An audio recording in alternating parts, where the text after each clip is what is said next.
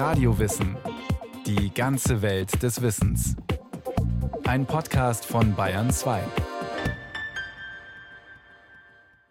Radio Wissen. Heute geht es um eine investigative Journalistin und radikale Aktivistin in einer Zeit, als schwarze Frauen in den Südstaaten der USA weder Rechte noch Chancen auf Bildung hatten. Im späten 19. Jahrhundert war Ida B. Wells eine unerschrockene Kämpferin für die Rechte von Afroamerikanerinnen und Amerikanern und gegen den Terror weißer Lynchmorde.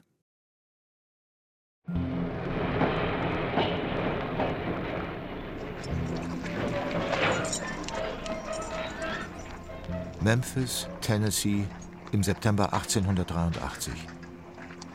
Eine junge schwarze Lehrerin steigt in den Zug nach Woodstock, nur wenige Meilen entfernt, wo sie unterrichtet. Sie hat, wie sie es schon oft getan hat, ein Ticket erster Klasse gekauft und nimmt im Ladies Car Platz, dem Wagen, in dem Damen üblicherweise fahren. Weiße Damen.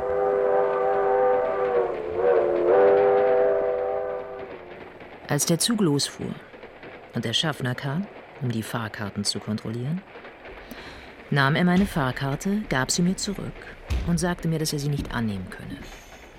Ich dachte, wenn er das Ticket nicht wollte, würde ich mich nicht darum kümmern. Also las ich weiter. Nach kurzer Zeit kam er zurück und sagte mir, ich müsse in den anderen Wagen gehen. Der andere Wagen, das ist der sogenannte Smokers Car, der Raucherwagen, in dem üblicherweise die schwarzen Fahrgäste fahren. Die sogenannte Holzklasse. Er versuchte, mich aus dem Sitz zu zerren, aber in dem Moment, als er meinen Arm packte, grub ich meine Zähne in seinen Handrücken. Ich hatte meine Füße gegen den Sitz vorn abgestützt und hielt mich hinten fest. Erst mit Hilfe zweier weiterer weißer Männer gelingt es dem Schaffner, die nur 1,50 Meter große Frau von ihrem Sitz zu zerren. Ermutigt wurden sie dazu durch die Haltung der weißen Damen und Herren im Wagen. Einige von ihnen standen sogar auf den Sitzen, damit sie einen guten Blick hatten, und applaudierten dem Schaffner für seine tapfere Haltung. Der Applaus der weißen Fahrgäste ist eine zusätzliche Demütigung für die gerade 21 Jahre alte Ida B. Wells. Mit zerrissenem Kleid verlässt sie den Zug. Sie nimmt sich einen Anwalt und verklagt die Chesapeake and Ohio Rail Company. Mit Erfolg. 500 Dollar Schmerzensgeld und Schlagzeilen in der Presse. Schwarzes Mädchen bekommt Schadenersatz. Was es kostet, eine farbige Lehrerin in den Raucherwagen zu stecken. Es sollte nicht das Ende des Prozesses sein. Denn so leicht gibt sich die Eisenbahngesellschaft nicht geschlagen nicht in den Südstaaten, wo schwarze Menschen unter den Jim Crow Laws leiden. Keine 20 Jahre nach dem Ende der Sklaverei.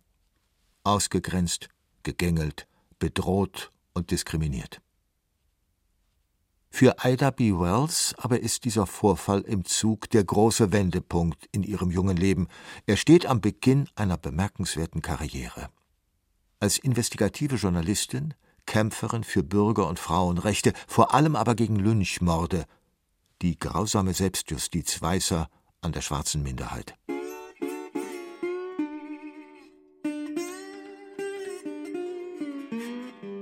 Ida B. Wells wird noch in die Sklaverei hineingeboren, am 16. Juli 1862 in Holly Springs, Mississippi. Der amerikanische Bürgerkrieg tobt im zweiten Jahr. Ihre Eltern, James und Lizzie Wells, sind die Sklaven eines reichen Architekten. Der Vater arbeitet als Tischler, die Mutter kocht. Mit dem Ende des Bürgerkriegs und der Niederlage der Konföderierten kommt das Ende der Sklaverei im Süden. Schwarze Männer dürfen nun wählen. Die Reconstruction ist die Zeit des Wiederaufbaus. Der Süden soll wieder in die Union eingegliedert werden. Ich würde sogar noch viel weiter gehen. Die Reconstruction war eine zweite amerikanische Revolution. Sie ist auch so genannt worden. Der Historiker Professor Manfred Berg. Er lehrt amerikanische Geschichte an der Ruprecht Karls Universität Heidelberg. Aus vier Millionen Sklaven ist innerhalb von zehn Jahren eine Bevölkerung geworden, die zumindest durch drei Verfassungszusätze als gleichberechtigte Bürger anerkannt waren. Das finden wir in keiner anderen Emanzipationsgesellschaft. Ida B. Wells wächst relativ privilegiert auf. Ihre Eltern investieren nach der Befreiung ihr geringes Einkommen in die Bildung der Kinder. Sie sind Mitglieder einer selbstbewussten schwarzen Community. Vater James unterstützt die Republikanische Partei, die sich damals für die Emanzipation der Schwarzen einsetzt. Er engagiert sich in der Freedmen Aid Society, einer Organisation, die Bildungsangebote für befreite Sklavinnen und Sklaven organisiert. Aida besucht die Schule und liest den Eltern aus der Tageszeitung vor. Und all das waren natürlich Dinge, die Ida B. Wells unterschieden haben von vielen schwarzen, ehemals versklavten Menschen. Die Amerikanistin Dr. Nicole Hirschfelder. Sie erforscht die amerikanische Bürgerrechtsbewegung und den Kampf um Frauenrechte an der Eberhard-Karls-Universität Tübingen. Das Jahr 1878 ändert alles für Aida. Während sie zu Besuch bei ihrer Großmutter ist, werden die Eltern und ihr kleiner Bruder Opfer einer Gelbfieberepidemie. Um sich und ihre fünf Geschwister durchzubringen, gibt sich die 16-Jährige bei der örtlichen Schulbehörde als Volljährige aus und bekommt eine Stelle als Lehrerin.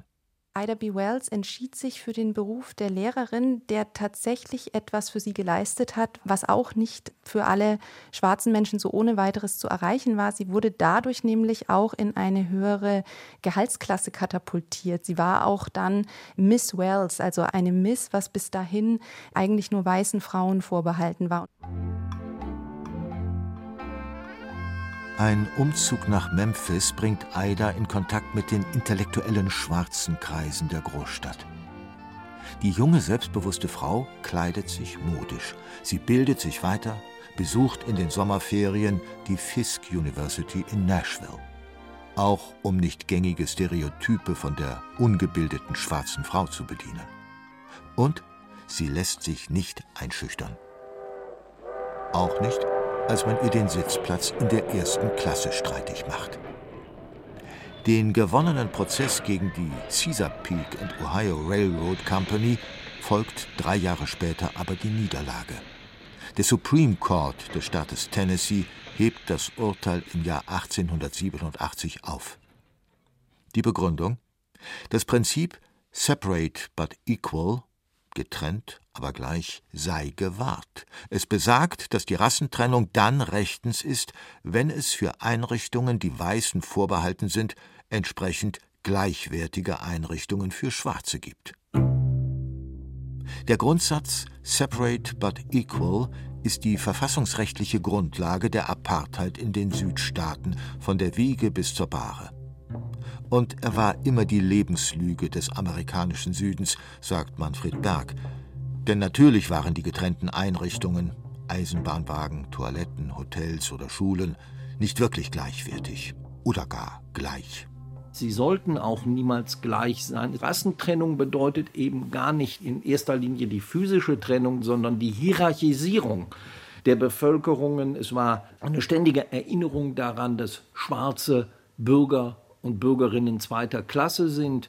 Das selbsterfahrene Unrecht veranlasst Ida B. Wells zum Schreiben.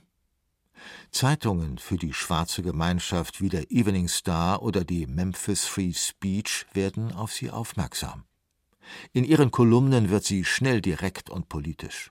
Sie kritisiert die Mängel des schwarzen Schulsystems und macht dabei auch nicht vor dem eigenen Arbeitgeber Halt. Die Folge Ihr Arbeitsvertrag wird nicht verlängert. So schrieb ich in wöchentlichen Briefen, auf einfache und vernünftige Weise, über die Dinge, die unser Volk betrafen. Da ich wusste, dass ihre Bildung begrenzt war, benutzte ich nie ein Wort mit zwei Silben. Ich habe diese Artikel mit Aiola unterschrieben. Sie wird bald auch Teilhaberin und Mitverlegerin der Zeitung Memphis Free Speech und greift als Iola in ihren Artikeln und Kolumnen weiter die täglichen Erniedrigungen und Ungerechtigkeiten auf. Für die schwarze Gemeinschaft in Memphis ein Befreiungsschlag, sagt Nicole Hirschfelder. Und auf der anderen Seite war es aber auch so, dass Ida B. Wells sich natürlich durch eine Radikalität auszeichnete, die etwas in Frage stellte, was bis dahin auch ähm, ja eher so universell diskutiert wurde, nämlich wie sollten sich schwarze Menschen verhalten, wenn sie angegriffen werden. Und Ida B. Wells sagte ja damals eben dieses berühmte Zitat. Ein Winchester-Gewehr sollte in jedem schwarzen Zuhause einen Ehrenplatz haben. Und es sollte für den Schutz verwendet werden, den das Gesetz verweigert. Die Frage der Selbstverteidigung gegen die Angriffe Weißer sollte Ida B. Wells bald ganz persönlich betreffen. Die Equal Justice Initiative, eine Bürgerrechtsorganisation in den Vereinigten Staaten, dokumentiert seit Jahrzehnten die rassistische Gewalt in den USA. Die unabhängige Bürgerrechtsorganisation zählt 4084 sogenannte Lynchings zwischen 1877 und 1950, der Hochphase der Lynchmorde, begangen vor allem in den Südstaaten der USA. Die Opfer in der überwiegenden Mehrheit Schwarze, aber auch Latinos, Asiaten und in einigen Fällen auch Weiße. Die Rechtfertigung der Täter? Wenn der Staat nicht das tut, was das Volk für gerecht hält, fällt gewissermaßen die Souveränität wieder an das Volk zurück und das Volk darf die gerechte Strafe selbst vollstrecken. Die meisten Lynchopfer, die werden aus dem Gefängnis geholt. Das heißt, es kann keine Rede davon sein, dass äh, der Staat nicht existiert und dass kein funktionierendes Rechtswesen existiert, sondern dieses Justizwesen wird sehr häufig als ineffizient, als korrupt gesehen, nicht immer zu Unrecht, aber eben auch oft als zu milde. Am 9. März 1892 sterben in Memphis drei Männer durch einen weißen Lynchmob. Einer von ihnen, Thomas Moss, ist der Vater von Ida B. Wells Patentochter und ein guter Freund. Thomas Moss betrieb gemeinsam mit zwei Partnern ein gut gehendes Lebensmittelgeschäft in direkter Konkurrenz zum Laden eines Weißen. Als ein Streit zwischen Schwarzen und Weißen eskaliert, verteidigen sich Moss und seine Partner selbst und verletzen dabei ein Mitglied des Mobs, der das Geschäft zerstören will. Moss und seine beiden Kompagnons werden verhaftet. In der Nacht aber stürmt ein Mob die Polizeistation, zerrt die Gefangenen davon und massakriert sie auf einem Feld vor der Stadt. Der Mord an ihrem guten Freund erschüttert die 30-jährige Ida B. Wells tief. Er ist zugleich auch ein weiterer Wendepunkt in ihrem Leben und in ihrer Arbeit als Journalistin. Sie beginnt mit den Mythen rund um die Lynchjustiz aufzuräumen. Unter anderem den Mythos, dass die Lynchjustiz vor allem das Ergebnis einer Vergewaltigungsepidemie sei, dass schwarze Männer weiße Frauen vergewaltigten und äh, dass man das eindämmen müsse. Und äh, Wells hat dann vor allem auch diesen Mythos vom schwarzen Vergewaltiger kritisch hinterfragt. Niemand glaubt an die alte, fadenscheinige Lüge, dass schwarze Männer weiße Frauen angreifen. Im Mai 1892 brennt das Redaktionsgebäude der Memphis Free Speech bis auf die Grundmauern ab angezündet von einem Mob weißer Männer, angestachelt durch die Hetze in Zeitungen. Für Wells, die zu diesem Zeitpunkt in New York ist, kommt eine Rückkehr nach Memphis nun nicht mehr in Frage. Sie hatten meine Zeitung vernichtet, in die jeder meiner Dollar investiert war. Sie hatten mich ins Exil geschickt und mein Leben bedroht, weil ich die Wahrheit angedeutet hatte. Doch Ida B. Wells lässt sich nicht einschüchtern. Sie geht in die Offensive. Ich hatte das Gefühl, dass man besser im Kampf gegen Ungerechtigkeit sterben sollte, als wie ein Hund oder eine Ratte in einer Falle zu sterben. Sie reist in den Süden unter Lebensgefahr. Sie besucht die Orte, an denen Menschen gehängt, erschossen, verstümmelt, ertränkt oder bei lebendigem Leib verbrannt wurden. Sie befragt Augenzeugen, wertet Fotografien aus. Dabei hat sie mit keinerlei Schutz durch staatliche Behörden zu rechnen. Es gelten die sogenannten Jim Crow-Gesetze, die Schwarze systematisch zu Gesetzlosen machen. Jemand muss zeigen, dass gegen die Afroamerikaner mehr gesündigt wird, als dass sie sündigen. Und es liegt wohl an mir, das zu tun. Die schockierenden Ergebnisse ihrer Arbeit veröffentlicht Ida B. Wells ab 1892. Southern Horrors, Lynch Law in all its phases und The Red Record sind nicht nur flammende Anklagen weißer Lynchmorde, sondern auch die akribische Arbeit einer investigativen Journalistin und eine Abrechnung mit den Staatsorganen, der Polizei, der Justiz, mit deren Untätigkeit und Komplizenschaft bei vielen sogenannten Lynchings. Die schreckliche Todesliste, die Richter Lynch jede Woche weiterschreibt, ist entsetzlich. Nicht nur wegen der Toten, der Grausamkeit und der Erniedrigung der Opfer, sondern auch wegen der Vorurteile, die sie nährt. Über 700 Lynchmorde dokumentiert Ida B. Wells in der Folge und konfrontiert damit erstmals eine breite Öffentlichkeit mit den Verbrechen. In Europa, auf einer einjährigen Vortragsreise durch Großbritannien, sucht und gewinnt sie Verbündete unter den meist weißen Sozialreformern.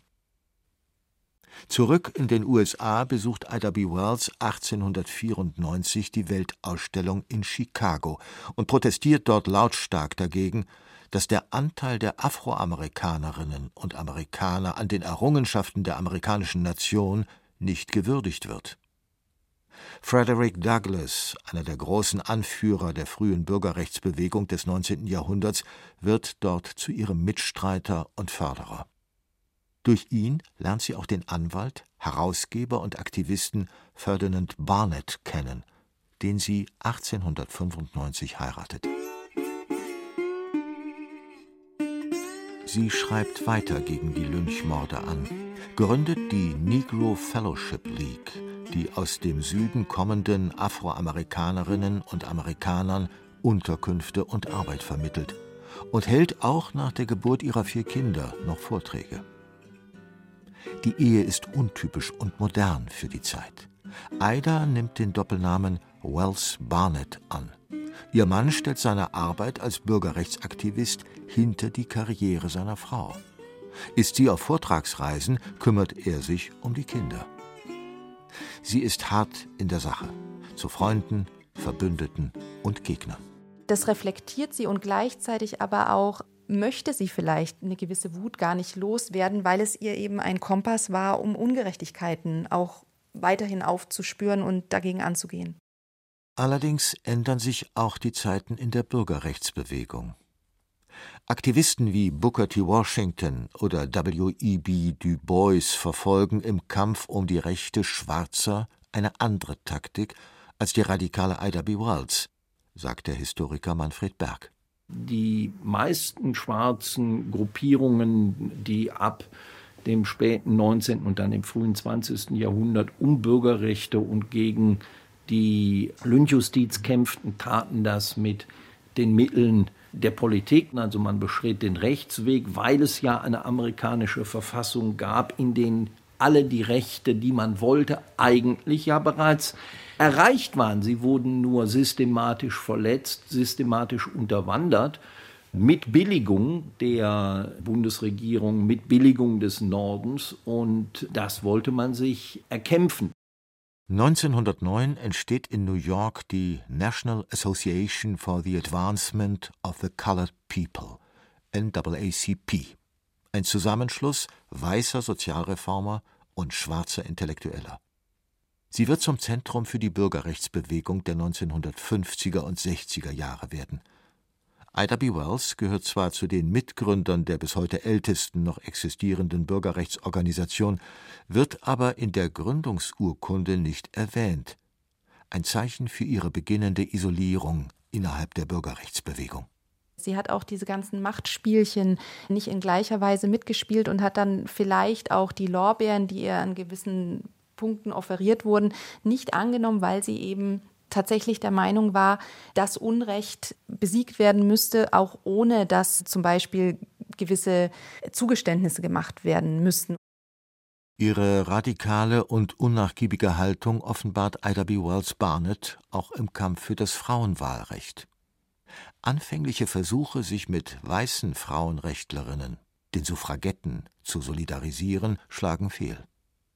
Nicole Hirschfelder die wollten letzten Endes dann doch wieder ihre eigene Agenda durchdrücken und die schwarze Frauen-Community noch als äh, Zünglein an der Waage vielleicht gerne hinzunehmen, um ihre eigenen Interessen durchzudrücken. Aber wirkliche Solidarität kann man leider da nicht konstatieren. Mit ihrem 1913 gegründeten Alpha Suffrage Club organisiert sie den Kampf für das Wahlrecht auch schwarzer Frauen eben ohne Hilfe der weißen Frauen. Wieder geht Aida ihren Weg ohne Kompromisse. In den 20er Jahren entfremdet sich Ida B. Wells Barnett weiter von ihren einstigen Mitstreitern. Ihr Agitationsstil wirkt veraltet. Junge Schwarze, mit denen sie zusammenkommt, kennen zwar ihren Namen, wissen aber nichts mehr von ihrem Kampf gegen die Lynchjustiz. In ihren letzten Lebensjahren kandidiert sie erfolglos für den Senat des Staates Illinois. Trotz ihres schwindenden Einflusses bleibt sie aber aktiv, organisiert Proteste und arbeitet als Bewährungshelferin.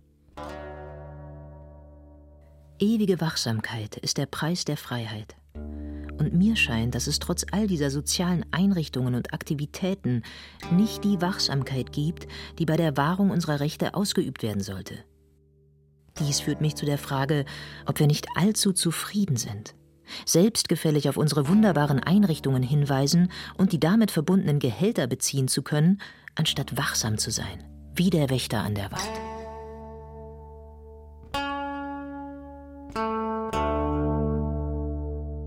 Ida B. Wells Barnett stirbt am 25. März 1931 im Alter von 68 Jahren an Nierenversagen. Ihre Autobiografie erscheint erst 40 Jahre nach ihrem Tod. Die New York Times, die sie noch zu Lebzeiten beschimpft hat als eine verleumderische und bösartige Mulattin, ehrt sie im Jahr 2018 mit geradezu heroischen Worten. Sie war eine Pionierin der Berichterstattungstechniken, die nach wie vor zentrale Grundsätze des modernen Journalismus sind. Und als ehemalige Sklavin dokumentierte sie mehr als ein halbes Jahrhundert lang strukturellen Rassismus, bevor ihre Strategien während der Bürgerrechtsbewegung der 1960er Jahre, oft ohne sie zu erwähnen, umfunktioniert wurden. Im Jahr 2020 erhält Ida B. Wells Barnett, fast 90 Jahre nach ihrem Tod, den Pulitzer-Preis für ihre herausragende und mutige Berichterstattung über die schreckliche und bösartige Gewalt gegen Afroamerikanerinnen und Amerikaner während der Zeit der Lynchings.